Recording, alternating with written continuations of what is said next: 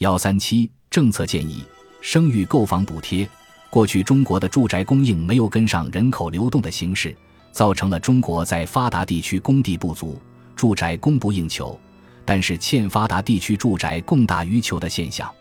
应该让供地指标跟着人口流动走。房价高的人口流入地区需要加大土地供应，而房价低的人口流出地区需要减少土地供应。进一步深化推进户籍制度改革，消除人口自由迁徙的限制。要让国家的教育、医疗和其他社会福利可以方便的跨省享用，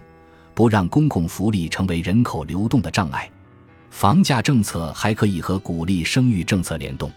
在大城市增加土地供应，可以大幅度增加大城市的土地出让收入。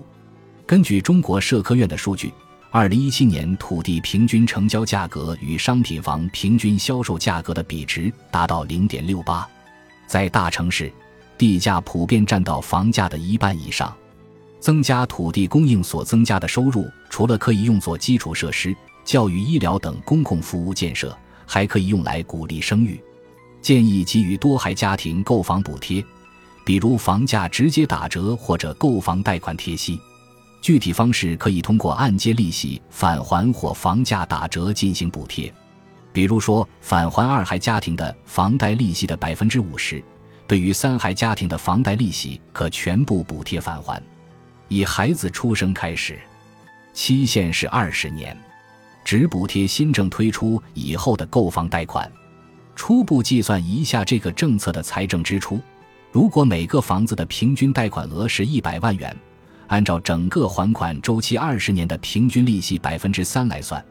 那么每年的平均利息差不多是三万元。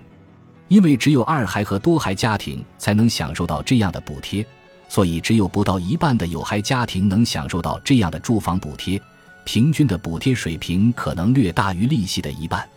现在每年一零零零万新生人口中，二孩和多孩家庭差不多有四百万个，那么第一年补贴金额是每年四百万乘三万元，二等于六百亿元，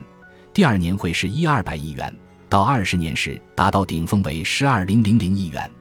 这部分财政支出主要是在大城市，因为大城市的房价和房贷额会比较高。这项补贴的实际效果会是向大城市的家庭倾斜，有效缓解大城市年轻人沉重的购房负担。这部分补贴完全可以通过增加土地供应来筹集，加大土地供应并给予二孩和多孩家庭买房补贴，还可以提振房地产市场的需求，起到刺激经济的效果。总结：大城市扩容可以充分发挥聚集效应，增强创新力，拉动经济增长。更重要的是，可以缓解房价，减轻结婚月的压力，提高生育意愿。而且，中国完全有空间和能力去建设世界上充满活力和美丽宜居的最大的城市。